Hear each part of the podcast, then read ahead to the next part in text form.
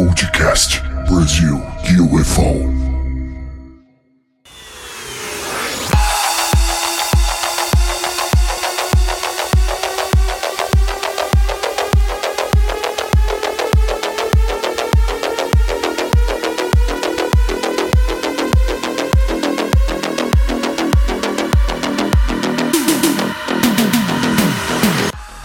Sejam muito bem-vindos os amigos e ouvintes do podcast Brasil UFO. A partir de agora, não apenas ouvintes, você também pode ser um telespectador do canal Brasil UFO, porque agora a gente vai também estar com imagens aí, né? Além dos áudios, é, os costumeiros áudios aí, né? Do, do podcast nas plataformas de áudio, a gente também vai estar disponível no YouTube e também a, a, dividido ali, né? Em cortes, também no Instagram. Então, se você tem o costume de ouvir a gente aí, saiba que agora também você pode acompanhar a gente em imagens para ficar uma coisa mais dinâmica e interessante para o público do Brasil UFO nessa terceira temporada que estamos iniciando hoje. E para iniciar daquele jeito, trago meu amigo diretamente do estado do Rio de Janeiro, pesquisador, ufólogo e editor do canal do YouTube Na Trilha dos OVNIs, o meu amigo Riba Menezes. Fala aí, Riba! E aí, Cleiton? Prazer estar aqui mais uma vez no Brasil com os nossos queridos ouvintes, que sempre nos recebem, nos tratam com o maior respeito. Agora a gente está entrando numa nova fase com o vídeo, né? Então é uma honra aí estar trazendo pessoas tão bacanas como esse convidado que a gente está trazendo hoje aí, que é o Jorge Ueso. Ele é do canal OMG OVNIs e Mistérios em geral. Ele pesquisou um cara, um caso no local, ele foi lá no Nordeste, andou naquelas ruazinhas de chão, que é o famoso, o nosso, o caso do menino Janiel, Janiel. E eu queria que você trouxesse, apresentasse ele com mais excelência que você, Ô, cara. E, e só pra. É só pra, pra falar como o Riba, o Riba tá, tá apresentando, né? O nosso convidado aí, ele é design, né? E ele mora lá em Curitiba. Dizem que em Curitiba faz muito frio, né? E é isso que a gente vai ver com ele agora. É editor também do canal OVNIs e Mistérios em geral. E também fez uma parceria com o Brasil UFO para disponibilizar os vídeos dele, é, as pesquisas que ele fez, que são muito, muito interessantes, muito boas, né? Não só pelas informações, mas também pelo, pelo conteúdo gráfico que faz, faz a gente ter uma noção muito boa do que foi visto é, naquele momento pelas testemunhas, né? Trago aqui, convido pelo, pelo primeira, primeira vez com o vídeo aqui, né? É, são caras lindos, né? Então vamos trazer aqui Jorge Ueso do canal OVNIs e Mistérios em geral. Fala aí, Jorge. Fala, Cleiton. Fala, Riba. Prazer estar aqui com vocês. Aqui em Curitiba, 18 graus nesse momento. É frio, pô. Um pouquinho, um pouquinho mais frio que no Rio, né, Riba? E Tô muito feliz aqui tá, de estar com vocês dois aí e, e para esses ouvintes e agora os assistentes é, do Brasil, cara. né? Vamos lá. Ô Jorge, você trabalha em. Você falou que você trabalha em agência, né? Você trabalha com artes, né? Aí Sim, em Curitiba, é isso? Como, eu trabalho como diretor de arte em agência de propaganda, né? Sim. Publicidade digital. Legal, legal. E como que você começou assim? É, é, você viu que você pode, podia ajudar é, as pessoas a entenderem melhor os casos ufológicos com o seu talento que você, que você tinha. Como que você decidiu entrar para esse meio aí? Então, eu, eu sempre gostei de, desse assunto, né? Então, eu aproveitei agora que que assim o, o assunto acho que ele está crescendo bastante, as pessoas estão perdendo um pouco de receio, né, do, do, tema, assim. E como eu trabalho com muitos programas gráficos, assim, né, tanto de, de, de Photoshop, After Effects, que é, a gente conhece há muito tempo, é, trabalho com isso, então isso me ajuda, são ferramentas que me ajudam a fazer análise de imagens que a gente, os vídeos que chegam para gente, né? Uhum.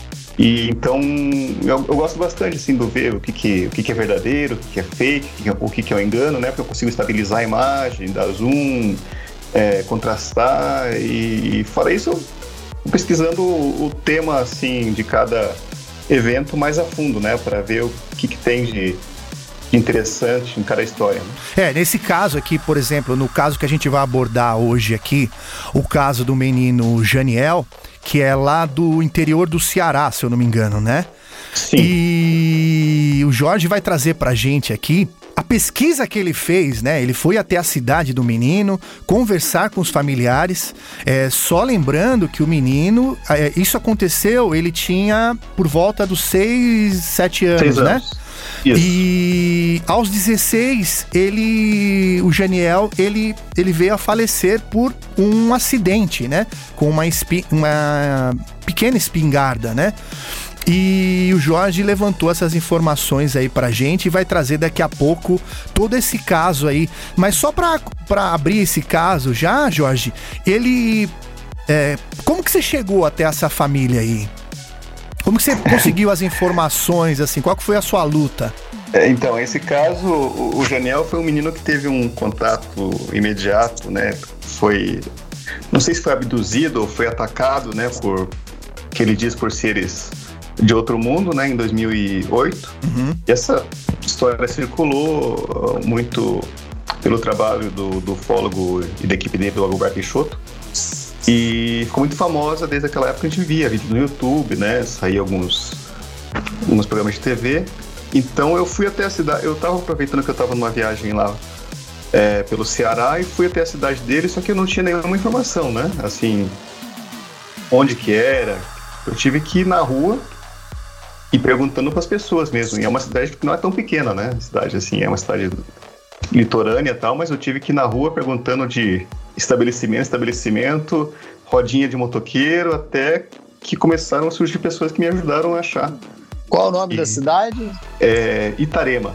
Fica a 200 quilômetros de, de Fortaleza, né? E ele mora e eles aconteceu no município de Itarema, num é, interiorzinho na sim, roça. Só, é, só que daí, além da, eu tava na cidade, só que você tinha que andar 30 quilômetros pro interior ainda no, do município, né? Local bem isolado. É um local isolado, então foi meio que fui chegando perguntando para todo lugar, porque não tinha exatamente rua, um mapa, nada. Tipo assim, rua de chão mesmo, né? Sim, sim, é um sítio. É, é, aconteceu num sítio, por sorte fui perguntando e descobri que a casa dele estava perto de onde eu estava perguntando, na casa nova, onde a família se mudou, né? Eu, eu, eu queria afirmar uma coisa aqui. Eu sou amigo pessoal do Agobá Peixoto, a gente tem, sempre está se falando por WhatsApp. Essa semana mesmo a gente estava conversando, ele mandou até um áudio sobre o caso do menino Jadiel, Janiel, que eu espero que o Cleito coloque aí para gente. Eu convidei o Agobá Peixoto, que pesquisou esse caso, para participar aqui desse, desse programa aqui junto com você.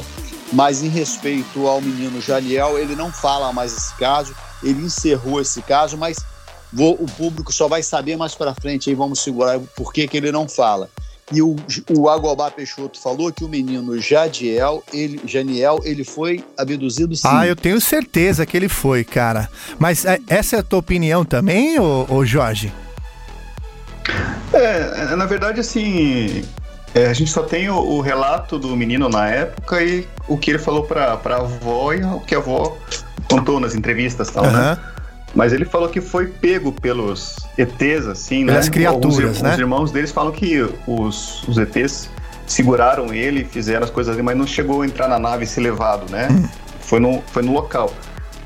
Mas o, o Agobar também, como ele foi até o local, conversou com o próprio menino, talvez ele tenha mais informações do que foi isso. gravado, né? Ele, foi isso. gravado, né? Ele conversou muito com a família, conversou muito com o menino com as Sim. câmeras desligadas e ele chegou a essa conclusão que o menino foi abduzido, segundo palavras do meu amigo Agobá Peixoto. Sim, ele, me, ele me chama assim, ele, fala, ele brinca muito comigo assim, você é o meu ufólogo do rock, o meu ufólogo preferido do rock, aí ele brinca assim comigo. Então, eu tenho muita liberdade, muita intimidade com ele, ele me, sempre conversa muito comigo, e ele falou que sim, o menino foi abduzido. Um grande caso pesquisado pelo meu amigo Agobá Peixoto, um ufólogo veterano do Nordeste, que merece ser muito respeitado. Ele, apesar das brincadeiras dele, coloca aquelas coisas brincando, mas atrás daquela brincadeira tem muita seriedade. E só para fazer o merchandising aí do Riba Menezes, para quem não sabe, ele é o empresário aí da banda Dr. Silvana e companhia do, da década de 80, né, Riba? É, eu trabalho com, não só com eles, trabalho com outras bandas também, mas é, eu estou há muito tempo com eles. Eu sou empresário de uma banda dos anos 80. A gente gravou alguns discos aí, se apresentou em todos os programas de televisão. A gente está na estrada há muito tempo, já fizemos. A gente, eu, eu, nós ganhamos aí, eu, eu participei junto com eles do centenário do Chacrinha, junto com o Leleco Barbosa, que é o filho do Chacrinha, aqui na Academia Brasileira é, ah, fugiu da memória aqui. Então lá nós recebemos um prêmio, uma medalha assim, pelo centenário de Chacrinha. Eu guardo isso com o maior orgulho, dado pelo Lelé, o filho do Chacrinha. Então a gente está na estrada há muito tempo e a gente continua na estrada, recebe a gente com muito respeito. E brevemente eu posso estar aí na sua cidade e no dia que a gente estiver na sua cidade. Legal, favor, legal. Um com certeza o pessoal vai vai ouvir e vai com certeza acompanhar. Agora que estamos voltando aí aos poucos aí ao, ao normal, né? E é isso aí. Você então, vamos fazer o seguinte. Para você que está ouvindo a gente, é, a partir de hoje, se você quiser mandar o seu depoimento, não precisa ser só por áudio, né? Então manda o vídeo pra gente pra gente exibir. Claro, se você não tiver nenhum problema é, de mostrar a sua imagem, né? Então, se você puder, manda pro nosso e-mail brasil.ufo.sp@gmail.com. Eu vou repetir: brasil.ufo.sp@gmail.com. E se você não quiser, você manda em áudio e a gente guarda total sigilo, mudando a sua voz e também o seu nome. Beleza? Podcast Brasil UFO.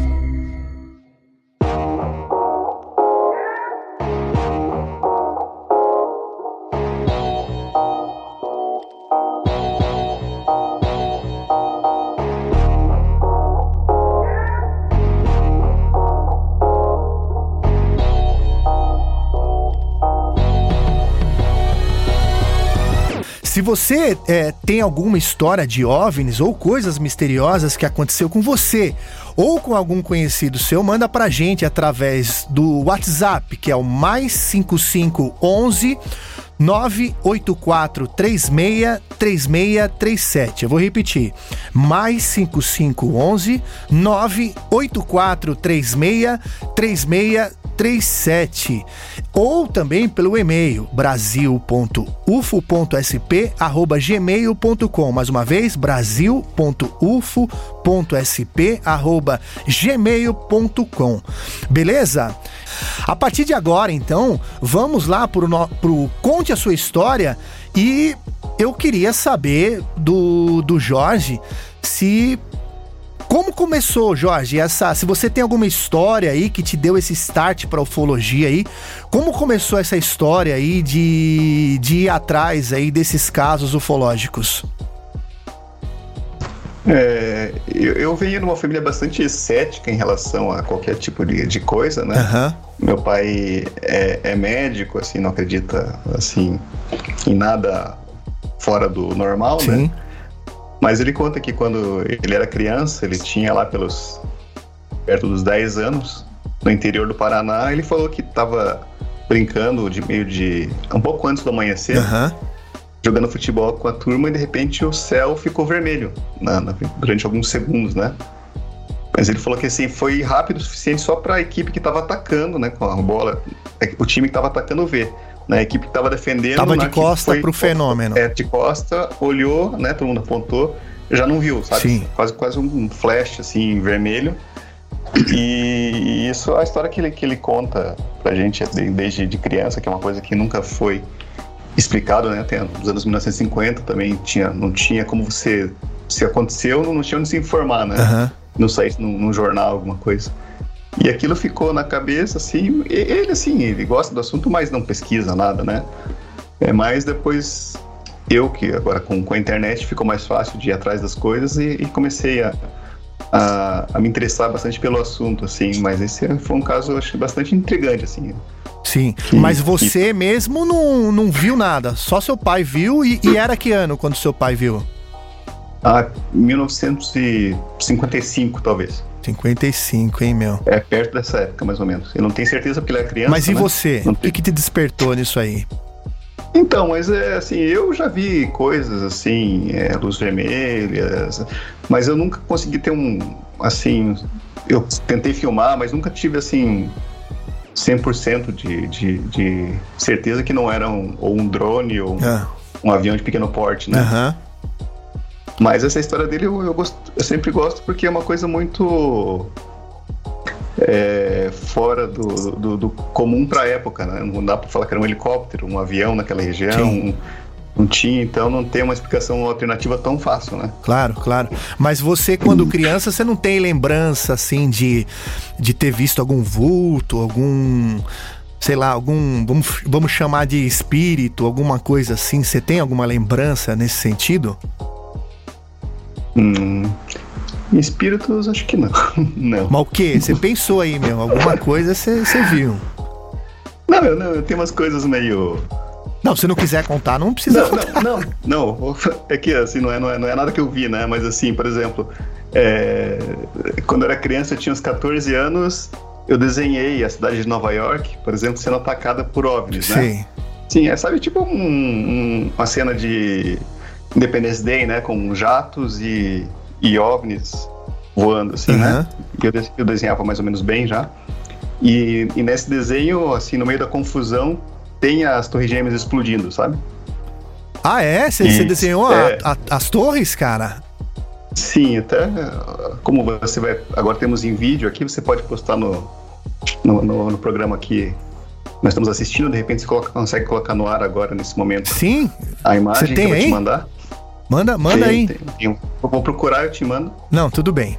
E, e assim, exatamente assim, onde na imagem que nós temos na cabeça hoje da, do ataque de 11 de setembro, ah. aquele avião batendo e explodindo, né? Uhum. Fogo pro lado, assim, numa das torres, é exatamente igual o desenho que eu fiz quando era criança. Muito, muitos anos antes, né? Até o, o, logotipo, né, do, do banco Bradesco também tem, né? A, parece que são. Ah, parece o avião batendo. Parece que são os aviões batendo também, né, cara? É um mistério isso aí, né? Mas é, eu, eu, eu tinha pensado nisso.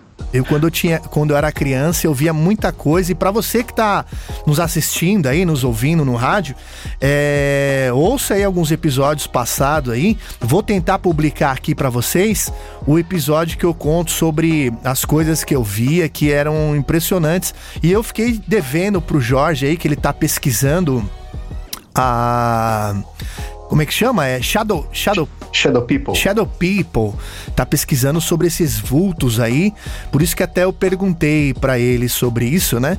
E eu tô devendo para ele aí um, uma explicação sobre essas coisas que eu via e ouvia também. Então é uma coisa de se de se pensar, né? O Riba também já contou vários, né, Riba? De, das coisas que você via assim quando era criança. O Riba já viu bastante coisa. Quer relembrar aí algum, pelo menos, Rima? Não, criança não. Eu comecei a ver a é. partir dos 14, 15 anos. Só foi daí em diante que eu comecei a ter. Sei lá, às vezes eu acho que essas coisas Sim. não aparecem para qualquer pessoa. Tô começando a acreditar nisso porque eu vi um vídeo. Hoje uma pessoa conversou isso comigo, uma pessoa ela conversou em particular comigo sobre isso. E tem um vídeo que o rapaz botou aí na internet, eu conversei com ele, ele ficou de me dar uma entrevista e tudo. Ele tava, ele e um amigo dele no portão da casa dele em São Paulo, apareceu um objeto lá redondo, cheio de luz em volta. Ele filmou, ele viu, o amigo dele Olha do lado só. dele não via. Ele falava lá, cara, o objeto. Aí o cara falou assim: Eu não tô vendo ali, cara, eu não tô vendo. Aí ele filmou, e o rapaz só conseguiu ver depois na câmera, mas ao vivo o cara não viu. Eu acho que tem pessoas que não. Eu acredito nisso, acho que tem pessoas que não, não tem esse dom de ver, não. Apesar que a maior parte dos avistamentos que eu tive, as pessoas que estavam assim ao meu redor viram. Eu não tenho certeza, é o que eu acho, assim, sei lá, eu tô uhum. começando a acreditar nisso. Sei lá, não sei, não sei. É um mistério, cara. É um mistério. Sim, é, um mistério. é impressionante, né? Bom, vamos dar sequência É. aqui então. E vamos, vamos agora falar sobre o caso principal, que é o caso do menino Janiel, que é lá do interior do Ceará. E o Jorge teve a oportunidade de produzir um vídeo e nes- na sequência a gente vai colocar o vídeo e vamos comentando tudo o que aconteceu.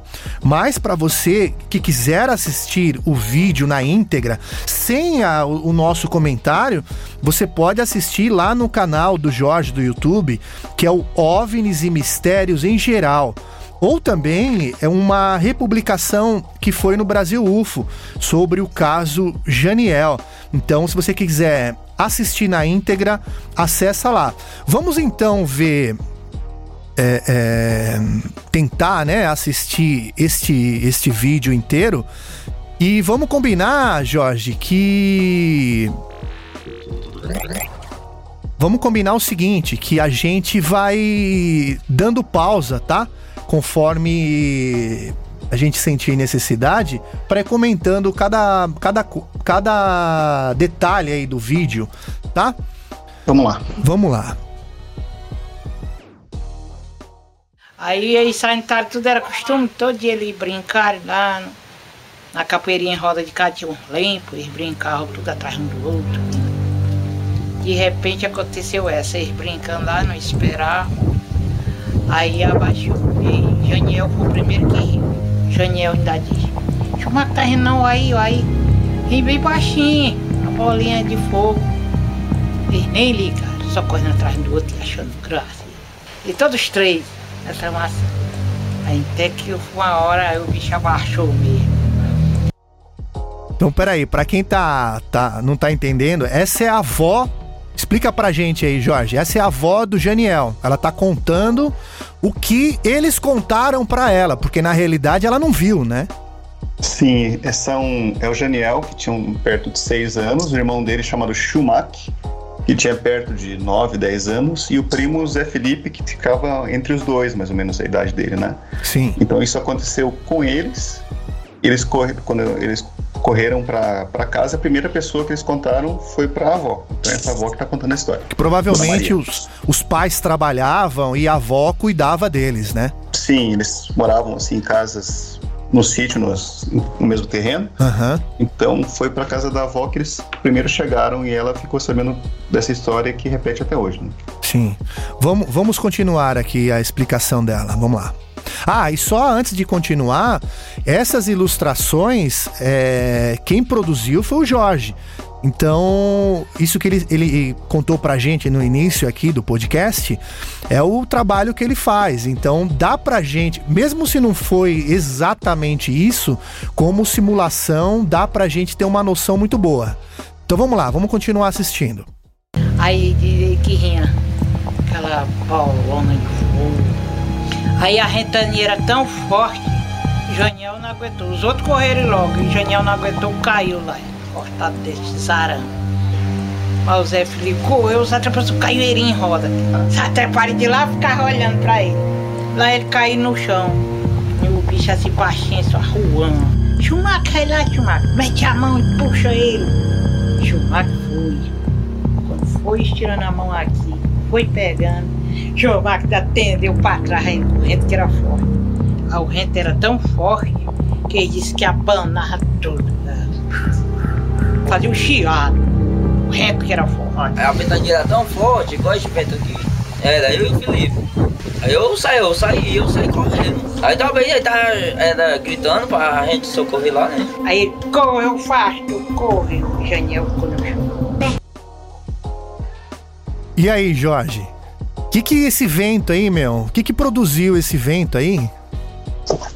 É, a gente não, não entende, né? Porque o, o, o- objeto não tinha hélice, né? Não tinha nada que pudesse fazer um, um vento, mas esse chiado é característico de várias histórias da, da região lá. Então, Sim. é, o vento, eles falam que o vento era forte e o vento era quente, né? Então é uma coisa bem peculiar, né? É, o vento também é característico em muitos casos. Lá no caso do projeto Onix aconteceu a mesma coisa, o Marquinhos Quando a nave chegou perto dele, lançou um, um ele sentiu uma coisa quente e vento mexendo nas árvores. Então é muito peculiar esses casos aí. Caramba, hein, meu. E, e diz que o Schumacher tentou puxar ele, porque o vento não estava é, empurrando, estava puxando, não é isso? É, na, na verdade ali, é, até a gente ouviu a voz do, do Schumacher, que é o irmão dele, que tem perto de 25 anos hoje em dia, 25 para 30, né? Aham. E a, a avó fala que o, o, o Janiel já tinha caído, talvez tropeçou, talvez pelo próprio vento, né? Aham. E o Schumacher, na verdade, ele tentou puxar o Janiel, mas o vento jogou ele para trás. Então, o vento vinha do, do objeto mesmo. Então, vamos seguir então. Vamos seguir lá no vídeo. Então vamos na sequência aqui, que agora foi o o professor que é, conseguiu conversar com o Janiel, né? Vamos ver o que o Agobar pergunta pra ele e ele responde. Vamos lá. Aí um negócio, um negócio aceso aí depois se apaga, depois se apaga você já tá vendo. Só tinha um pedaço e outra de, de cor de buchão vermelho. Aí tinha dois anos lá dentro e um, um, um ficou assim na porta, né? Um abriu a porta, o outro ficou de trás do outro, abaixado. Aí, só que as unhas, só que não era de nós não, era como unha de galo. Aí ele começou a apertar, apertar, até que ele parou de apertar. Ele só, ele só tinha um negócio na boca, um, canivete. Aí depois ele pegou, aí começou a furar você. Isso aí, seis horas ao fechadinho da noite. Eu tava pardeando pra ele chegar em casa. Chamaram, aí eu saí pra porta da cozinha. Aí eles contaram a história dele. Menino, e cadê o Janiel? Ora, vovó, ficou lá. Caiu lá, um bicho abaixou e tá lá banando. A primeira vez que eles contam, e eu acredito que eu tinha sido olhar, né? Mas não.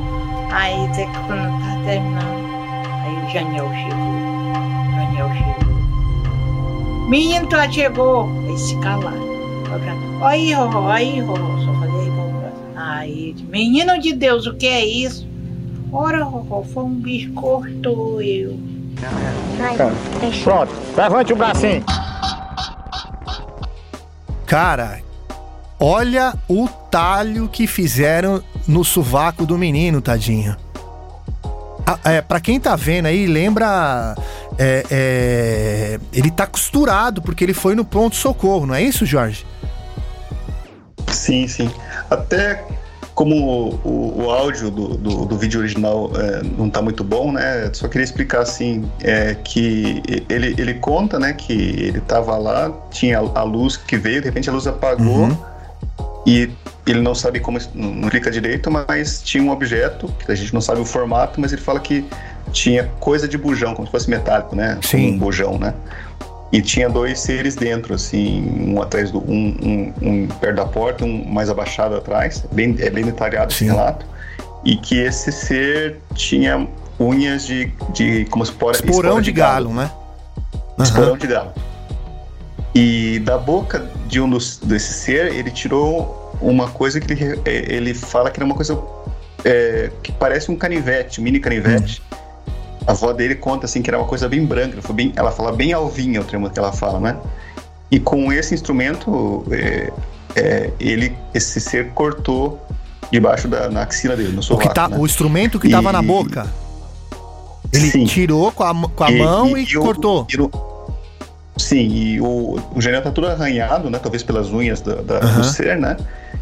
E esse corte debaixo do braço, especificamente, é, é coisa do, desse instrumento que, que ele usou pra, pra cortar. E é um corte profundo, né? A avó fala, fala que cabia quase Meu dedo Deus. dentro. dentro. Corte, eu- corte- um corte liso e limpo, sem É, o sangue. interessante é que não, o menino fala que não doeu nada e não tinha nenhuma mancha de sangue na camisa, nada.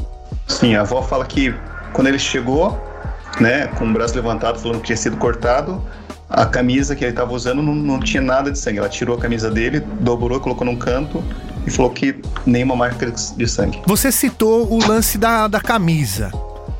A, a camisa estava rasgada nesse local? Ou, ou ele estava sem camisa? Como é que foi? Então, a gente não sabe que tipo de camisa que era, se era uma coisa cavada ou não, mas a avó falou que não, não tinha. A camisa estava intacta, não foi atingida. É, porque se fosse de manga. É. É, pode ser. Mas eu- acho que talvez pudesse, ser uma regata, alguma coisa assim, né? Sim. Mas não, não provocou, não, não jorrou sangue, nada. É, e pra você que tá nos vendo aí no, no YouTube aí, ou ou no Instagram, repare que não é só o corte é, que é o principal, né? O corte principal que foi costurado. Tem outras, outros hematomas, né, Jorge?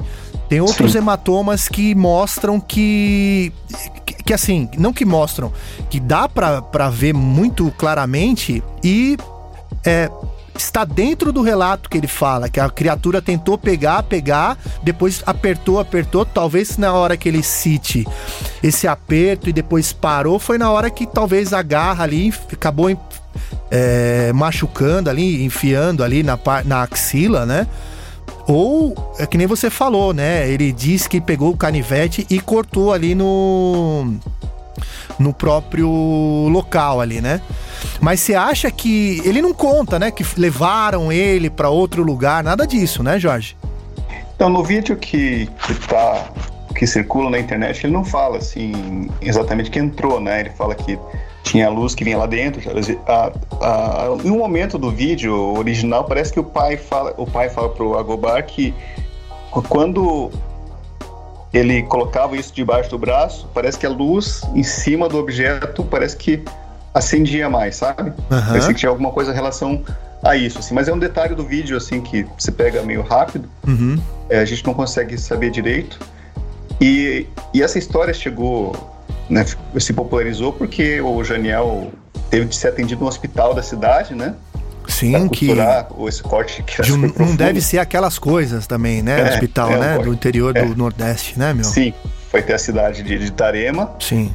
E, a, e da cidade a história se espalhou, né? Então, por isso que ela chegou até um radialista que chegou no Agobar, provavelmente. Sim. E então, se não tivesse acontecido, por exemplo, esse corte, a gente nunca ficaria, ficaria- sabendo desse caso. E o interessante é que o menino ele foi bem claro. O menino eh, primeiro chegou à luz, até é o que eu sempre falo. É, esse objeto, quando eles estão ali no ar, ele emana uma luz tão forte. Só que quando eles apagam a luz, é como a luz de um carro. Quando apaga a luz do carro, você consegue ver o carro. Então, eles viram aquela luz. Quando o objeto pousou, a luz se fechou lá. O menino viu um objeto cor de bujão, tinha luzes em cima, tipo ambulância era um objeto metálico, ele fala que tinha janela e uma porta se abriu, ele vira os seis. Então o menino viu uma nave que pousou, estava rente ao chão ali, ele fala Sim. pariano. Não chega Ele a, viu uma a- a nave colar no no chão, chão, né? De... Isso, é, a nave Uhum. pousou no chão ali, é, luzes em cima, tipo ambulância, Sim. conforme ele fala. Uma porta se abriu, ele viu janela e viu seres descendo. Então o menino viu uma nave mesmo, prateada, cor de bujão, conforme ele Bom, fala. vamos dar. É, só antes de da gente dar sequência, Jorge, a, no off ali com a família, a família não menciona em nenhum momento que ele contou o, que não tava aí na, na- nessa entrevista que ele fez com a Gobar, né? É, que tipo, não, aí me levaram na na, me levaram num lugar assim, assado. Ele, ele menciona isso? Não, não, acho que é, é o que a avó dele conta é o que, que tipo, é, é- ela, ela ficou sabendo na época, né, pelo relato do, do Janiel, mas assim, não, a família não adiciona muito mais informação, né, o, o Schumacher, que é o irmão, é, provavelmente não viu, é, ele viu a luz, fugiu e não viu a aproximação desses Sim. seres, né, e o Janiel não gostava de tocar mais no assunto, né? Porque tinha começado a virar motivo de chacota com os amigos na Claro. escola, né? Então, é, o que a gente tem de informação é basicamente é, é- são essas. Sim. Né? Vamos continuar assistindo o vídeo, vamos lá. E aqui nós temos as escoriações do braço, né? É tipo de um arranhão, né?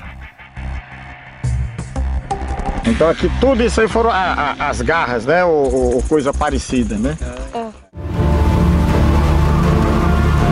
Impressionante, hein, meu? E essa abertura aí também, ô Jorge, demais, hein, essa abertura, hein? Muito legal, cara. É, isso é um trabalho de, de animação. Pô, que trabalho espetacular, cara.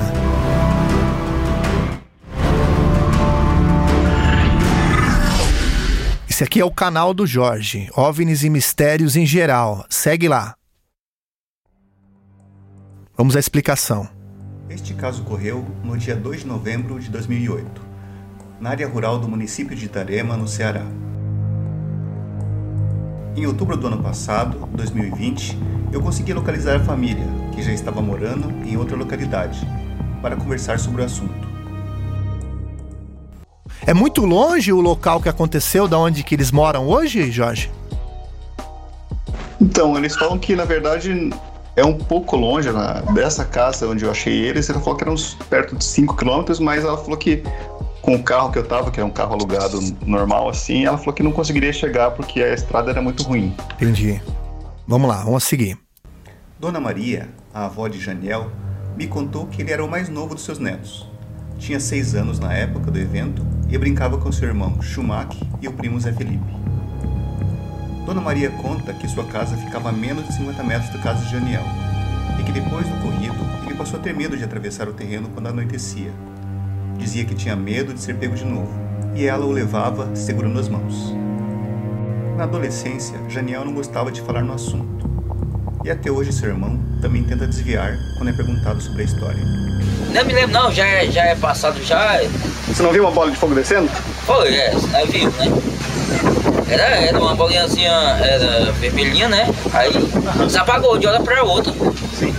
Aí, aí pegou meu irmão lá, é, Algum tempo depois do ocorrido, os pais de Janiel se separaram.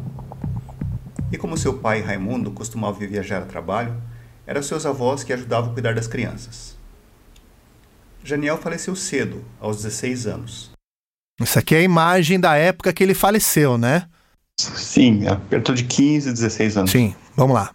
Ele testava uma espingardinha de caça em frente de casa quando o tiro saiu pela culatra e o atingiu. O caso de Janiel tem algumas peculiaridades que me despertaram a atenção. Essas crianças, que tinham de 6 a 10 anos, viviam em um sítio, em um lugar remoto. Na época não tinham eletricidade e não tinham acesso à televisão. Diferente da maioria das histórias de abdução, onde as vítimas costumam se lembrar do incidente sob hipnose, este caso foi relatado a outras pessoas logo após o ocorrido, com coerência e riqueza de detalhes. Diante de um machucado tão grave, me parece improvável que as crianças tivessem tempo e motivos para elaborar uma história tão complexa. Ele é tão firme no que ele fala que se a pessoa falar outra coisa, ele fala: não, não é assim, é assado, né? Ele, ele corrige, né?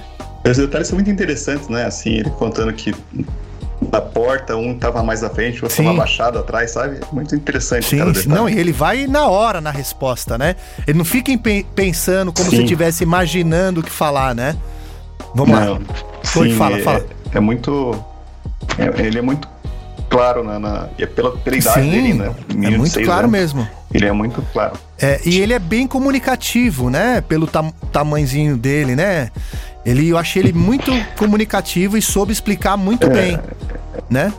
É, a avó fala que ele é Muito, menino muito inteligente, cara.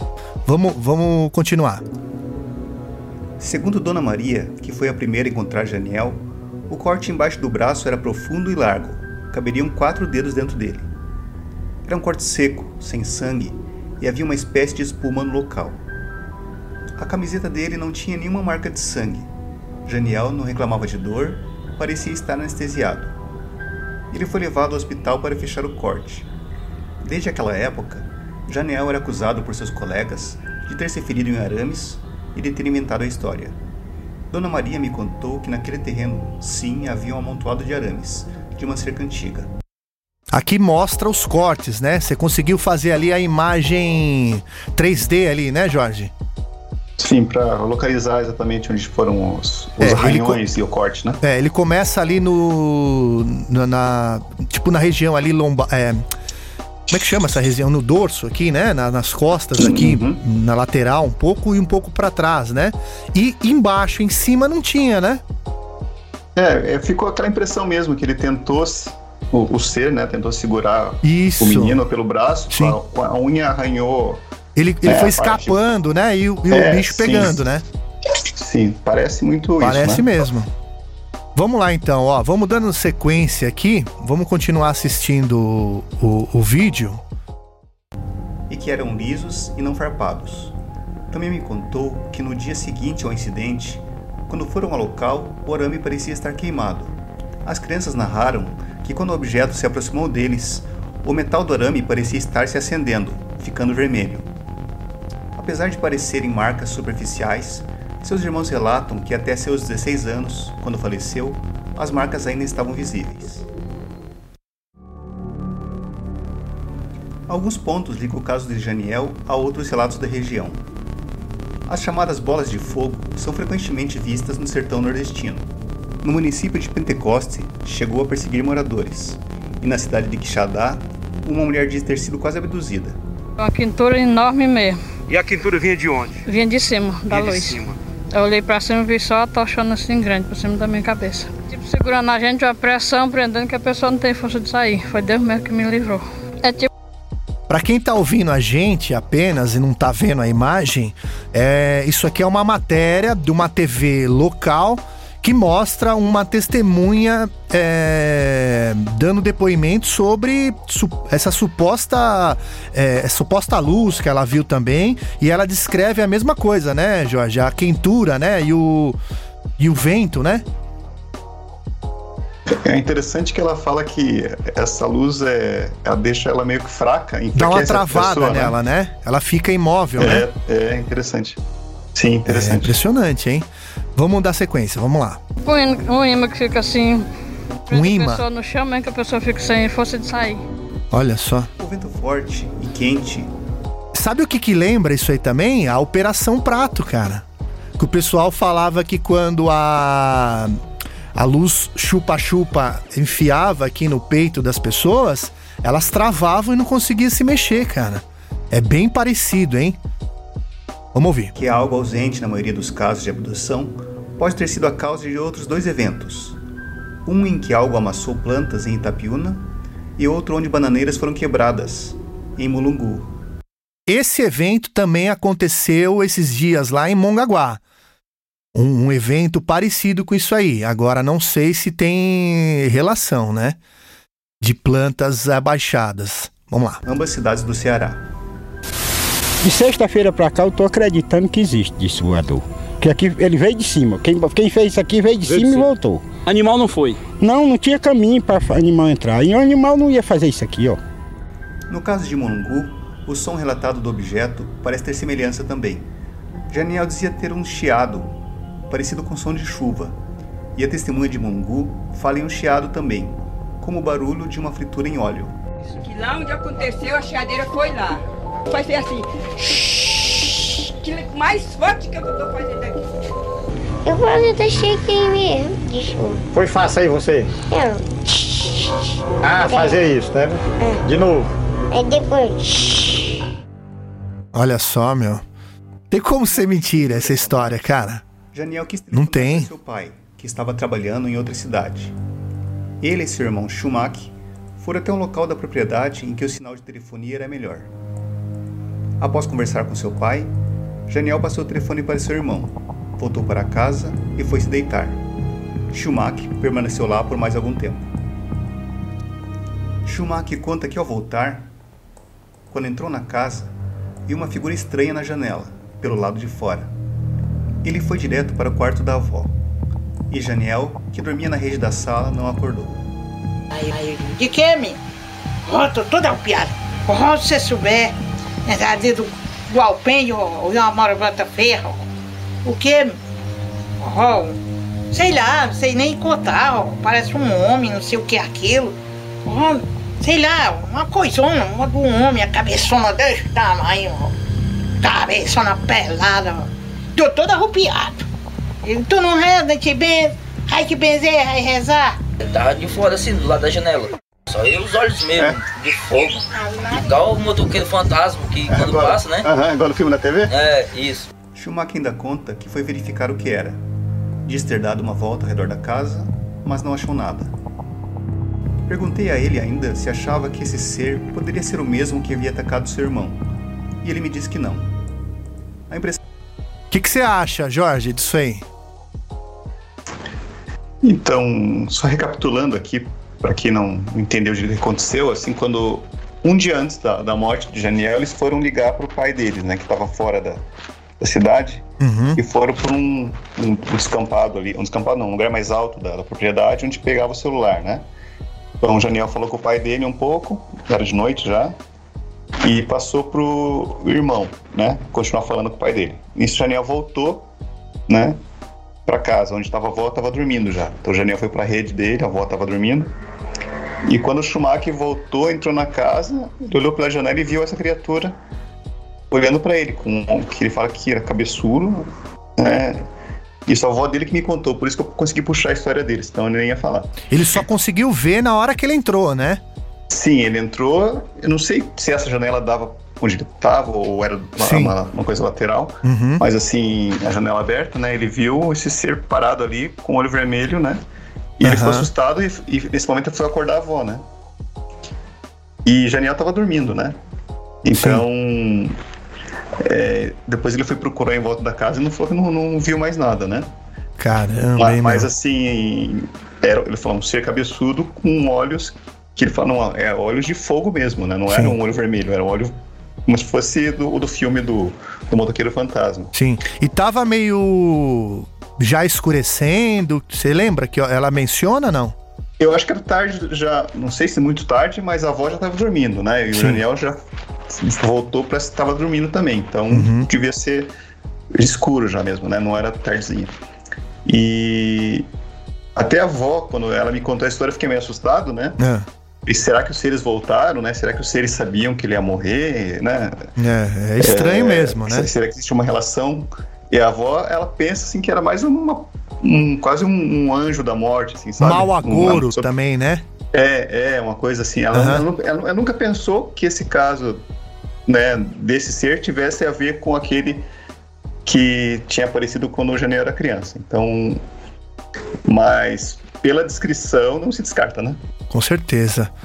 V- vamos continuar aqui, que acho que aqui você também dá uma explicação. Vamos lá. A impressão que me deu é que a família ligou esse ser misterioso com o prenúncio da morte de Janiel. Algo É. sobrenatural, mas nada ligado ao ataque de quando era criança. A irmã de Janiel diz que também havia sonhado com ele nessa mesma noite. Tipo na minha frente. Chegou minha vez. Vou sentir muita falta. Eu, rapaz, eu fiquei tão arrepiada. né? Eu me levantei assim, assustada. Mas isso ele contou pra ela que ele sonhou sobre isso, foi isso? Não, a, a irmã dele morava em outra cidade já, né? Sim. O Janiel devia ter 16, ela é mais velha que ele, então ela morava em outra cidade. Uhum. E ela sonhou com ele se despedindo dela nesse- nessa noite, né? Sim. Então, quando amanheceu, ela pegou a moto e foi em direção à cidade. Deve ter o vídeo contando um pouco mais. Então vamos lá assistir. Meu Deus do céu, aquele, aquele aperto no meu coração, né? Como se algo ia acontecer e tinha que eu estar do lado. Aí eu peguei a moto que a gente tinha. Eu vou lá, lá na, na avó. Mas na manhã seguinte, a sua moto quebrou a caminho do sítio. Não fosse isso, ela acha que teria presenciado o acidente. Caramba, hein, meu? É, alguns pontos que eu queria destacar. É, primeiro, a, a imagem dos seres são meramente ilustrativas. No vídeo, o Janiel descreve os ETs como é, seres com cabeça grande, olhos brancos, nariz grande, orelhas grandes, né? Mas depois uma equipe de ufólogos de Sobral foi lá e os detalhes não são exatamente esses. Então, a orelha grande, por exemplo, o nariz grande, não está claro se o relato é, é, é muito consistente, né? Só as unhas grandes que é uma coisa que, que permanece no relato e aqui até pode ter deixado as marcas físicas. Também não ficou claro para mim se os dois meninos que estavam com Janiel chegaram a ver a nave e os seres, né? Porque os relatos são um pouco conflitantes, já faz muito tempo, e o Schumacher, que é o irmão do, do Janiel, não gosta de falar no assunto, então é muito difícil extrair informação, informações dele. Então o que a gente sabe é que o Schumacher e o, e o Zé Felipe chegaram a ver a luz se aproximando. O Schumacher disse para mim que ela é- era talvez desse tamanho, 50 centímetros talvez de, de de diâmetro, né? Mas depois ela se apagou e o vento era forte e eles chegaram a fugir. Então, não sei se eles chegaram a ver a nave ou se eles mesmo de longe. Né? Então, o relato que a gente tem é apenas do Janiel falando sobre os seres. Então, é difícil comparar o que o Schumacher falou que viu também pela janela da cozinha, né? Ele falou que era um ser de cabeça grande e olhos de fogo.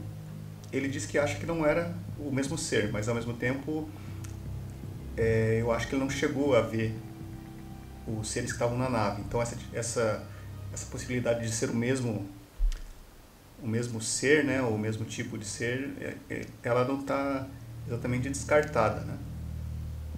Sobre o formato do OVNI, também a gente não tem uma descrição muito precisa do Janiel. Ele falava que tinha uma vidraça e era feito de metal. E como as pessoas lá costumam chamar, se referir àquele objeto de disco, é, não dá para saber se ele tinha uma forma meio discoide mesmo. Eu coloquei no, na ilustração como redondo, mas é mais porque a, a, o formato para mim não era claro, né? E disco é um termo muito que eles usam lá na região. Eles falam, em vez de chamar de OVNI, eles falam um aparelho, um disco.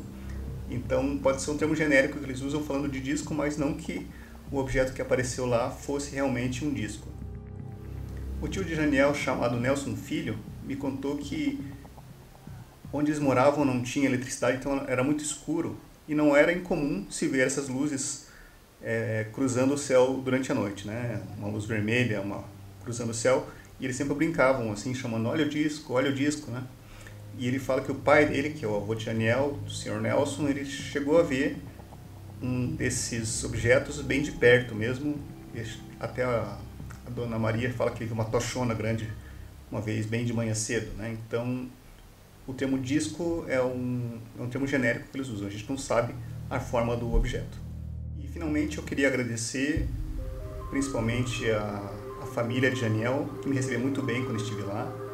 Até passei a tarde toda com eles, fui convidado para o almoço. Agradecer principalmente a Dona Maria, que é a avó de Daniel, ao seu tio, que é o Nelson, e os irmãos é, Schumacher e a Claiane. Nesse... Você ficou quanto tempo lá, Jorge? Então, eu cheguei é, de manhã e fiquei. Almocei e fiquei a tarde toda com, com eles, né? Conhecendo o sítio, brincando com os tatus. Você foi sozinho? Foi, fui, foi sozinho. E você foi embora à noite? Não, não, fui de dia.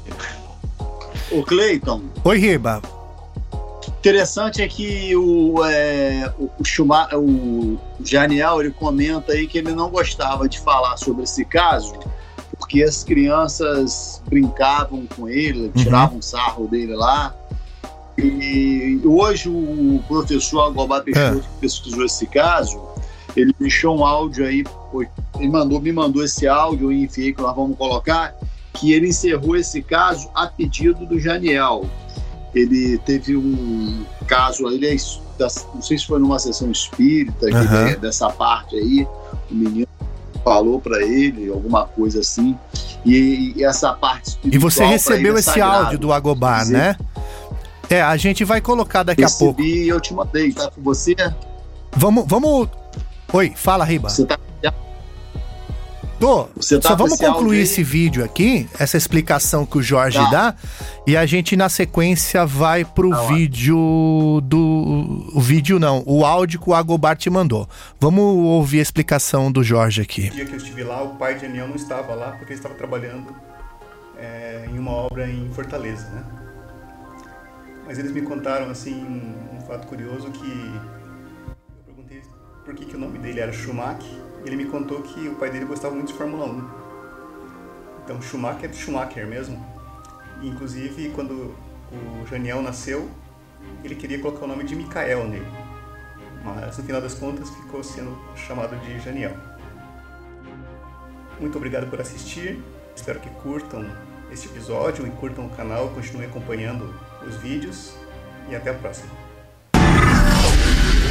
Muito bom o vídeo. Então, se você segue a gente aqui, segue lá também o canal do Jorge Ueso, que é o OVNIs e Mistérios em geral, com produção, com uma produção muito, muito bem sofisticada, né?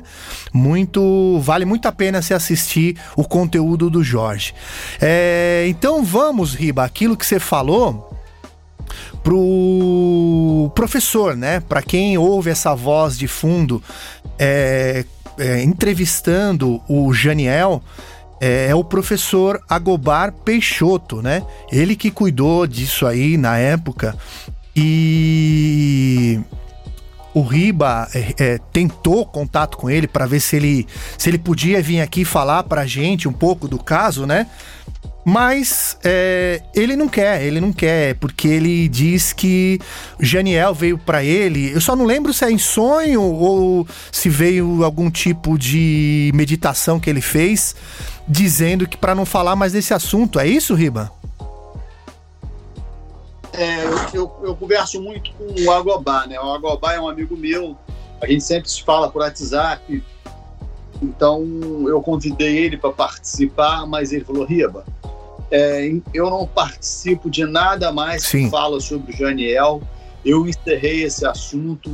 É, ele, é, ele, ele, é, ele é dessa parte espírita, então acho que durante uma sessão lá, o menino Jadiel pediu para não falar mais nesse assunto, pois tinha feito muito mal para ele aqui na Terra esse caso, então ele queria, não queria falar mais isso. E conforme ele falou para mim, é, esse lado espiritual para ele é sagrado. Ele respeita, ele encerrou, abafou, não fala Vamos mais. Vamos ouvir o áudio que o Agobar mandou pro Riba Menezes. Vamos lá. É, eu fico agradecido. É, mas como eu falei, eu não comento mais o caso, porque o Raniel espiritualmente ele não quer, né? Falou comigo que eu, eu penso. Aí eu obedeço seriamente, né?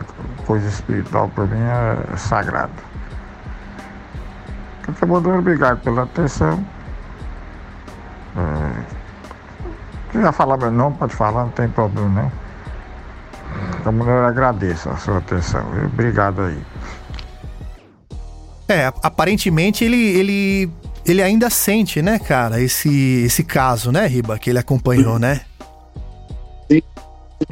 Ele mandou outros áudios para mim, mas não vem ao Sim. caso, que era uma conversa particular entre eu e o Agubá, que a gente sempre conversa. Aí eu falei para ele que eu ia colocar um áudio lá para ouvir. Ele falou, não, não tem problema, pode uhum. falar o meu nome, pode citar, mas respeito à memória do menino Janiel, Janiel eu não falo mais. Isso para mim é sagrado. Então ele encerrou, ele falou ainda nas palavras dele que ele botou no baú aqui. É, temos que respeitar, né? Só ele sabe o que ele passou ali, né? Naquela, naquela época e o que ele viveu depois de tudo isso, né? Que aconteceu esse trágico acidente com o Janiel, né? Do bullying, do bullying, né? Também, né? Com as crianças de ficarem debochando uhum. para ele na escola.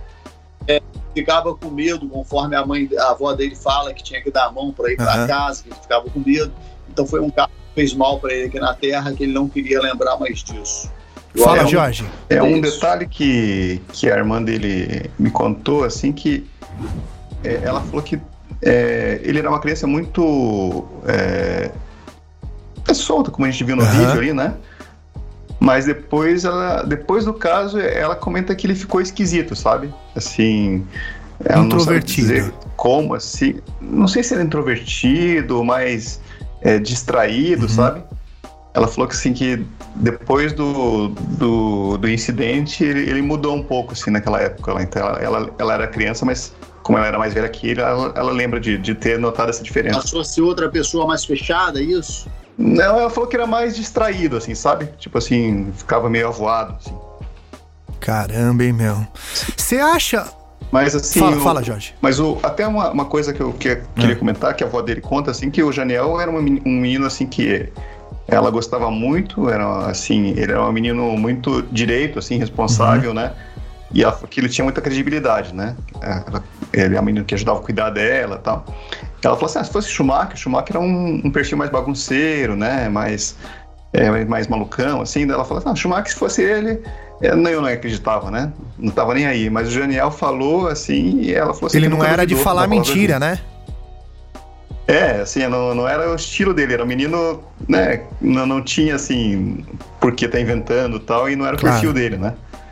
Então essa avó, ela fala que desde que ouviu essa história, ela nunca duvidou dele e, e, e, e ela sempre repetia o que tinha ouvido. É impressionante, né? Você acha, você acha, Jorge, que...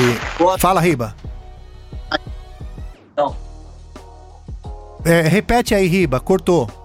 O que aconteceu ali, que o objeto, ele tinha o foco no Janiel, não era nem com o Zé Felipe, nem era com o Schumacher, era com o Janiel, alguma coisa que aquele menino tinha, então era Também direcionado para o Janiel, e conforme o Fábio Peixoto falou, provavelmente ele poderia ser abduzido outras vezes durante a vida. Só que, infelizmente, um trágico acidente veio, né, tirar a vida do menino Sim. aí, com 15 anos de idade. Viu, Jorge? Você acha que é, em cima disso que você levantou a hipótese, é, que ele ficou meio avoado, né? Depois da, desse incidente aí, do, de que aconteceu aí, dessa luz baixar e tentar pegá-la, pegá-lo, né?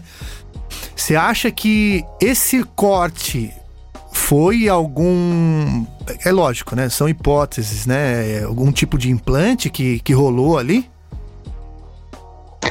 É, assim, eu ouvi alguns comentários, assim, feitos por outros pesquisadores, né, que poderia ter tirado alguma glândula dele, né, para pesquisa, né, ou outra hipótese teria colocado alguma coisa no corpo dele, né.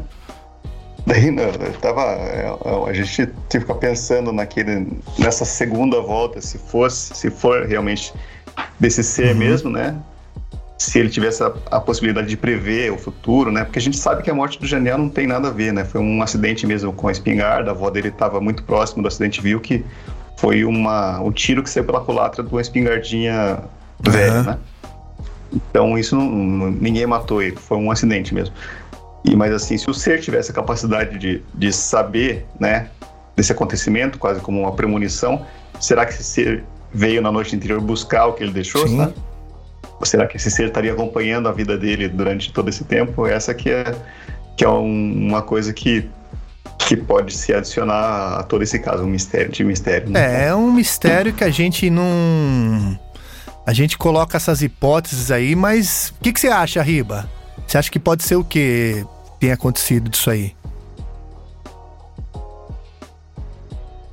É, o mundo, cara, é cercado de mistério, né? E é, eu, não, é, eu não sei muito bem. É, foi, foi um dia anterior que esse apareceu? Ele apareceu, foi isso? Sim, ele morreu numa manhã, foi nessa noite anterior. Olha que só. O Sirra apareceu. É, então. É, não foi por acaso, né? Você percebe que tudo tem um contexto ali, né? O Serra apareceu ali naquele período que ia acontecer mesmo. Sei lá, um prenúncio talvez, né? É isso aí, é um mistério do mundo. Acredito que o ser devia ter percebido. Eu não sei que ser era também, mas Sim. alguma coisa. Normal não é. Mas. Também acho. Nada é por acaso. Também acho que não, nada é por acaso, né? Você acha o que, Jorge? Você acha que ele. que os irmãos dele tiveram contato depois de tudo isso aí? Porque você conseguiu falar com o você conseguiu falar com o Schumacher, né? Mas tem o, tem o primo também, também, não tem um lance assim? É, o primo eu não consegui encontrar, que ele morava em outra localidade, eu não, não consegui encontrar. Mas a família falou que não adiantava muito, porque ele falou que não gostava, ele, ele não gostava de falar do assunto também. Então, não me incentivou muito. Fala, Riba. A própria irmã dele afirma que sonhou ele com, com uma roupa branca dizendo chegou Aham. a minha hora. Sim. Já, já, tava, já era pra ser mesmo, é, tava, tava É, e a, e a irmã dele falou que, assim, é, ela estava na cidade é, próxima, né? Se ela tivesse conseguido chegar, se a moto não tivesse quebrado, ela falou que ia chegar muito próximo da hora do, do Será tiro, que ele né? ia chegar bem na hora? É, ela falou que, pelo que ela soube depois, assim, do que aconteceu, ela falou que era bem no horário que ele ia chegar na, na casa. Ou antes ou depois, né? Ou na hora. É, agora vocês imaginam o tanto de caso que tem naquela região que não que a gente não fica sabendo, né? Porque que nem você tinha mencionado pra gente na, na vez anterior que a gente tentou gravar e não conseguiu, que você só ficou sabendo porque ele foi no hospital, né? Então essa história acabou vindo a público, né? Não foi algo assim? E tem um, um mistério a mais que não, eu não até não não, não iria incluir na história, mas assim, é que eu ouvi falar, né? Que ninguém assim depois no hospital que dá entrevista, né? Dizem que o médico, um médico do hospital morreu depois do acontecimento. Não sei se foi um, um acidente ou, ou Será, meu? um que tem crime, a ver? coisa. Mas é, mas daí parece aquelas histórias assim que em volta disso começa a acontecer Sim, coisas, sim. sabe? Mas assim, eu nunca consegui descobrir o nome do, do médico que, que atendeu ele e o médico que morreu se é a mesma Não, mas pessoa, era, né? vi- viu, Riba? Era uma boa conversa pra você ter com o Agobar, hein? Será que ele falaria? Ou não? Não sei. Ele, ele falar mais nada de Agobá, É. mas. Mas falou que é, não, é, não é exatamente do Janiel, é um caso perto Mas quem do que te contou isso aí? Foi a, a família dele? Eu, quando eu comecei a pesquisar, eu vi várias re- reportagens, vários textos em cima Aham. disso, né? E, e, e daí existia algum comentário a respeito disso, mas eu não consegui nenhuma confirmação e também não fui atrás porque não tinha achado o nome desse profissional que atendeu, né? Sim. Não sei nem se foi um médico, foi um enfermeiro, mas é, o que alguém fez essa conexão, né? O médico que atendeu o Janiel morreu. Então, depois o Janiel morreu também. Então, é mais uma coisa que se adicionou, mas Médico não- talvez não tenha nada a ver. Fala, Riba.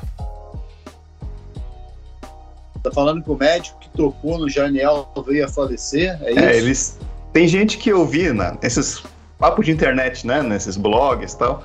Alguém não- comentou isso, mas não tá confirmado. Não tá confirmado. É, tem, nessa hora tem muita especulação. Sim, sim.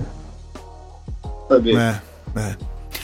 Bom, mas é isso, né? Pra quem quiser, é, mais uma vez avisando você, né, que tá nos ouvindo, quem quiser também nos acompanhar por imagem, segue a gente lá no YouTube, lá, brasilufo.com. YouTube barra Brasil UFO. Ou também, se você quiser, pelo nosso site, que é o brasilufo.com. Lembrando que o Brasil é com Z. E esse caso você pode assistir a, a retransmissão no nosso canal e também segue o Jorge lá no OVNIs e Mistérios em geral. E por, por falar nisso, Jorge, a gente queria te convidar aí para você vir mais é, uma vez. É, o próximo caso que você traria pra gente é o caso do OVNI da Moca. Combinado? Você aceitaria vir aqui conversar com a gente um pouco sobre esse caso?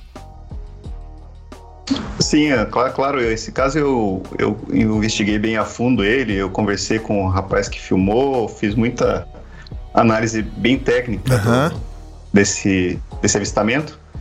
E é um caso bem interessante, com uma das melhores imagens que eu vi recentemente feitas, não só aqui no Não, Brasil, é no mundo impressionante de um- mesmo, né? Um objeto soltando É, orbes. é o tipo do, do vídeo que se você coloca lá no, no. Se você entra nos comentários lá do Brasil UFO, o pessoal. Balão, balão. Ah, cala a boca, balão, né? Que tem uns caras que eles não sabem brincar.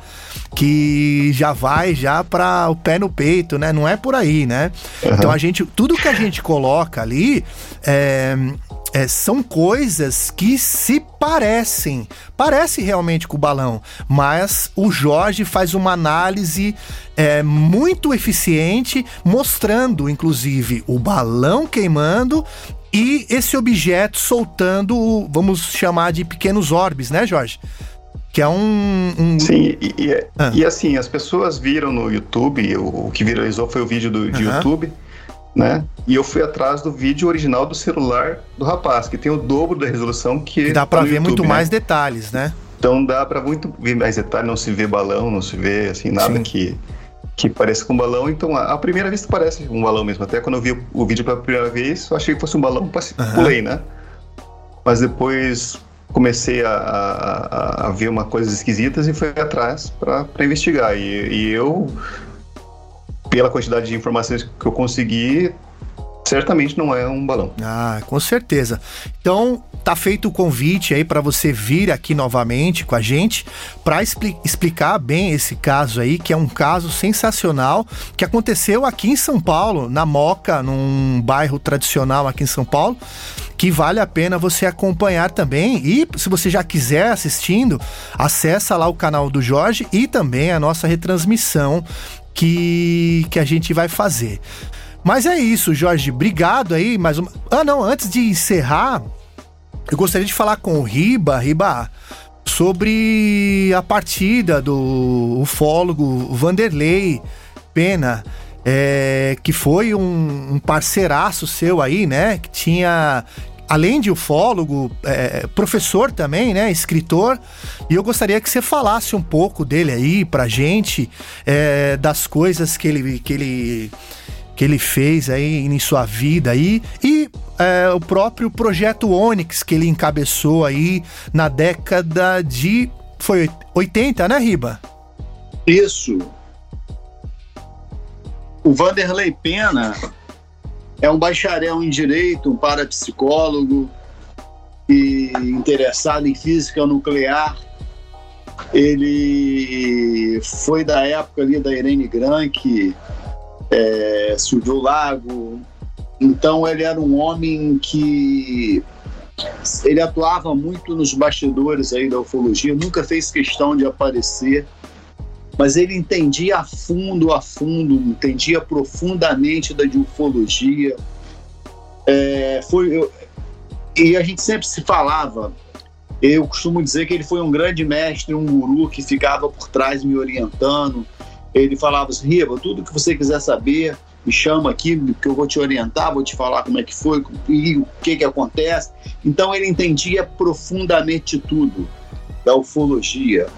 Um homem antenado e ele não queria, ele estava ele tava lançando, ele estava lutando contra o câncer e ele estava, apesar dele estar tá bem forte assim, e ele estava acabando de lançar um outro livro que ele já ia lançar, ia ter o, ia ter o lançamento, e não deu tempo dele fazer esse lançamento.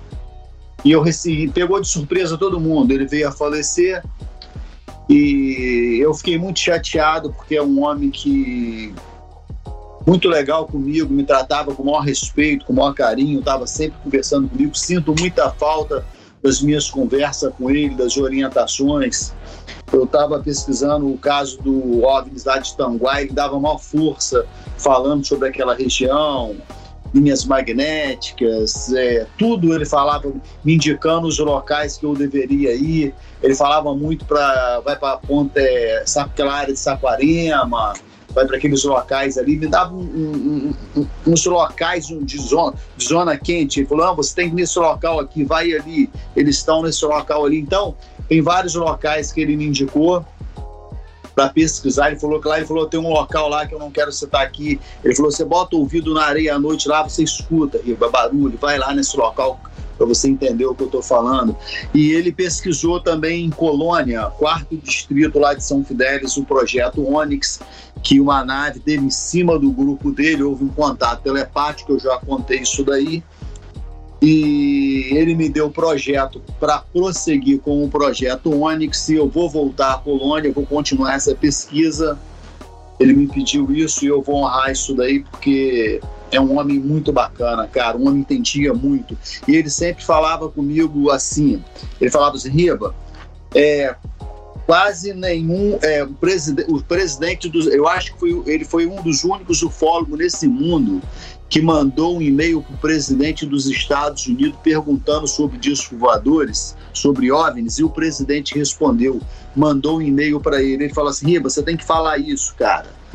Então, é, eu vou até ler aqui o que, o que foi que aconteceu. Ele mandou um, um e-mail para o presidente George W. Bush. Ele mandou perguntando: como vai, é, como vai, grande presidente? Tem pescado muito? Já que seu colega Bill Clinton não soube, ou melhor, não quis falar sobre a Altec, que é a base submarina que encontra-se situado nas Bahamas e, diz, é, e dizem possuir OVNIs, Área 51 e ARPA, Você falaria alguma coisa? Vocês sabem muito mistério sobre os sobre UFOs e todos sabem que escondem notícias sobre o assunto. Muito embora nós pesquisadores saibamos sobre ROS, EBANI, OVNIs e OSNIs. Você falaria alguma coisa ou é proibido? Se não entender o que é, o, se não entender o que peço, desculpas. Um grande abraço extensivo à sua família. O tempo se passou, ficou alguns dias, o presidente George W. Bush não respondeu ele. Quando foi no dia 26 de agosto, o presidente respondeu o e-mail. O presidente respondeu para ele assim: Eu entendo, meu amigo, não deveria falar sobre a Área 51 ou sobre a ARPA, que com certeza você já ouviu falar também. Confie em mim quando digo que não estamos sós. Muitos deles estão aqui há muito tempo, o que explica o Stonehenge, as pirâmides egípcias e o crânio de cristal. Nós aprendemos muita coisas com eles, inclusive investigações sobre células estaminares, as capacidades nucleares, internet, medicina e até mesmo televisão de alta definição. Eles não representam uma ameaça e nós somos muito gratos a eles. Eu não posso dizer muito mais, pois já disse o bastante.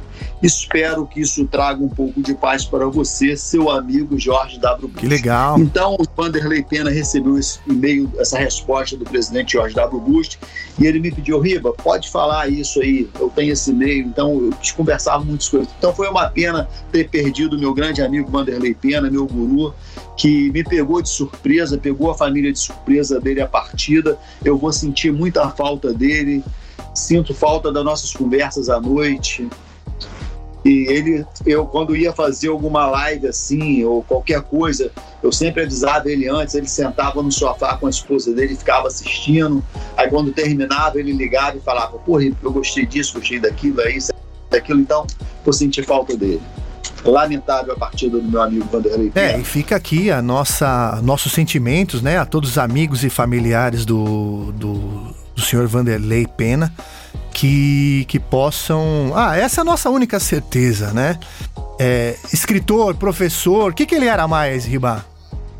Ó, ele, ó, ele, era, ele era bacharel em Cara, era direito, muita coisa. psicólogo e ele, e ele também foi, ele já fez, e ele trabalhava também na Receita Federal. Ele foi auditor Aham. da Receita Federal.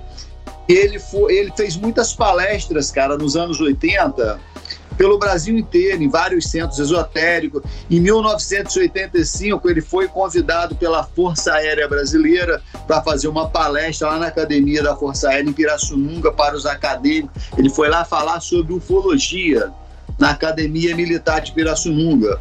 Então ele era um cara que era, era muito respeitado e conversando com ele, é, conforme eu conversava, eu percebi que aquele homem era era um profundo, um profundo conhecedor de ufologia. Ele entendia muito. Nunca fez questão de aparecer, mas ali estava um verdadeiro mestre. Morreu com. Acho que ele estava com 82 anos já, quando ele morreu. Mas era forte. Não, ele era forte, né, meu? Tinha um vozeirão, né? E É, lá no meu canal, na Trilha dos Jovens, eu coloquei é, os casos lá, todinho que ele pesquisou em 1980. Mas era um homem que você conversando com ele no telefone, Sim, você se encantava com o que ele falava. Era um cara que entendia ele muito, tinha o dom da comunicação, né, muito- Entendia muito dos mistérios do mundo e além disso ele entendia tudo sobre física. Tudo que você pensar que envolve ufologias é, o homem entendia tudo. Triangulação linhas energo, energos magnéticas que cruzam aí pelo mundo ele entendia tudo. Os locais de que, de, de- que onde esses objetos aparecem, por que aparecem, o que tem lá naquela região, tudo ele entendia. Ele lia muito. É, é isso, né? Mas pelo menos o trabalho dele, né, vai ficar aí pra sempre e as pessoas podem acompanhar Isso, e, inclusive, pode comprar o livro dele, o, o livro Projeto Onyx, né? Que são os misteriosos é, casos de de de colônia. de colônia, quarto Eu morei lá em São Fidélis, é por Sim, isso que eu sim. me interessei por E esse qual que é o nome do outro livro? Se ele chegou a te falar, não? Que ele, ele chegou a lançar ou não? Falou, é, que eu esqueci agora o nome do livro. É, tá- é um novo livro. Já está pronto e tudo. Eu esqueci o nome do livro aqui. Reflexão de alguma Tá, coisa. depois a gente passa a- esse nome, né? E com certeza pra galera aí é, acompanhar aí o, o trabalho do Vanderlei Pena. E desculpa, né, assim, por ter colocado o ufólogo, mas na realidade ele era um, um super ufólogo também, com os estudos que ele trouxe aí pra todos nós aí e pro, pro nosso amigo Riba Menezes. Mas é isso aí. Ele falava que ele era um pesquisador de fenômenos Isso, né? Que hoje a gente chama de ufólogo, né? Mas é. É isso aí, né? Que ele seja lembrado e as pessoas possam colocar aí em suas orações aí a memória do Vanderlei Pena. É isso aí. Ah, Ele sempre falava que às vezes muita, muitas dessas luzes que as pessoas costumam ver nessas montanhas aí não tem nada a ver com ufologia, são apenas fenômenos pode ser também. Alguns sim. Você acha que pode ser, Jorge? Alguns sim, né? Outros eu acho mais improvável que exista do que os OVNIs. O pessoal fala muito do. Como, como que é o fogo de Santelmo. Mãe Douro. É... Mãe Douro. Na Mãe Douro eu acho que pode ser um orbe mesmo, mas tem. um- Como que chama aquele do, do pântano? Fogo do pântano? Gás do fala? pântano. É, o gás do pântano. É, é mais fácil você filmar um OVNI do que filmar Não, mas qualquer pântano, coisa é então uma eu prefiro coisa misteriosa, né, meu? São os mistérios do planeta Terra aí, né? Eu, eu com certeza tudo que a gente vê, os fenômenos que a gente vê, nem tudo é, ah, é um disco voador, é uma aeronave. Pode Ah, sim. ser que sim, pode ser que não. Por exemplo, tem muito. Tem aquele fenômeno que mostra. hum, é, é, as nuvens com o formato de OVNI. Existe o fenômeno que é formado ali mesmo, com- é, até esqueci o nome, é, É, lenticular, lenticular. nuvem lenticular. É, tem e lenticular é como ela é quando ela fica com aquela cor do ar- arco-íris, né? Mas também tem a- a- o lance que a nuvem fica num formato. E tem alguns que mostram nuvens é, muito baixas e com movimentos que não são de nuvens, né? Que parece que algum objeto tá usando algum disfarce de nuvem, né? Então tem todos esses casos.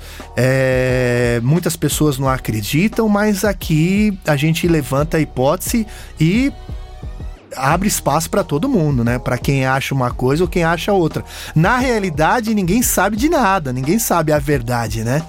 Do que, que pode ser essas coisas ou não, né?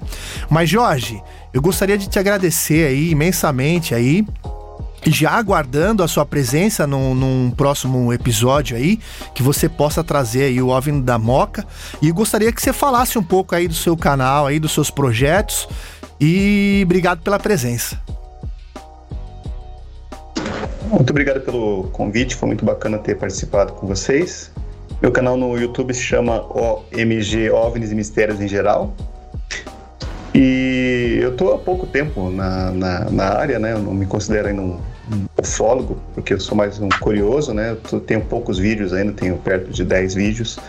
é, e que eu faço quando, quando eu consigo, mas assim eu tento levar bastante o assunto a, a sério e pesquisar bem a fundo em cada episódio, né? Então convido a quem estiver ouvindo aqui o Brasil UFO a conhecer meu canal também. E obrigado pela participação aqui, você, Cleiton. Não, as pessoas que vêm aqui a gente já chama, já fala que é da casa. Então é, sempre que você quiser aparecer aqui, é, a gente tendo um trato ou não, você é sempre bem-vindo aqui. Beleza? E você, e você, Riba? Obrigado. É, já iniciou seus projetos lá no seu canal do YouTube? Canal do, só um momentinho, o canal do Jorge Ueso chama-se OMG, OVNIs e Mistérios em Geral. Vai lá que o cara é bom. Isso aí. E Na. Trilha dos OVNIs, como é que tá? Eu tô. Eu, eu tava nesse período de férias aí. Eu tô terminando o último quarto podcast aí que eu, tava, que eu participei, onde eu conto alguns casos. Mas já tem uns casos aí já encaminhado que, que é surpresa. Brevemente eu vou estar contando aí. É, Brevemente agora você também tem- vai ter que comentar aqui os teus casos, hein? Porque a galera quer ver em imagem aqui e quer ver o comentário Brevemente, também, né? Acho que é importante. uns negócios. Então tá bom. Podcast Brasil UFO. É isso aí, pessoal. Obrigado aí. É, obrigado a vocês aí que nos acompanharam a primeiro, o primeiro episódio, né? Que é o capítulo número. Episódio número 25. É, a gente trouxe esse caso do menino Janiel. E você, então, aguarde o próximo episódio, que com certeza vai ter muita coisa boa esse ano. E é, como não, não poder, poderíamos deixar né, de falar, né? Agora aí no YouTube, se você gostou desse vídeo, curta, compartilhe, porque hoje você curtindo não custa nada, né? E também faz a relevância do vídeo aumentar bastante e aumentando o número de seguidores do canal. Beleza, pessoal? Muito obrigado pela atenção, pelo carinho de vocês e nunca deixem de acreditar no que seu coração lhe diz. Saiba que a verdade prevalecerá no final, demore o tempo que for. Dito isso, um forte abraço a você e até a próxima. Tchau, tchau!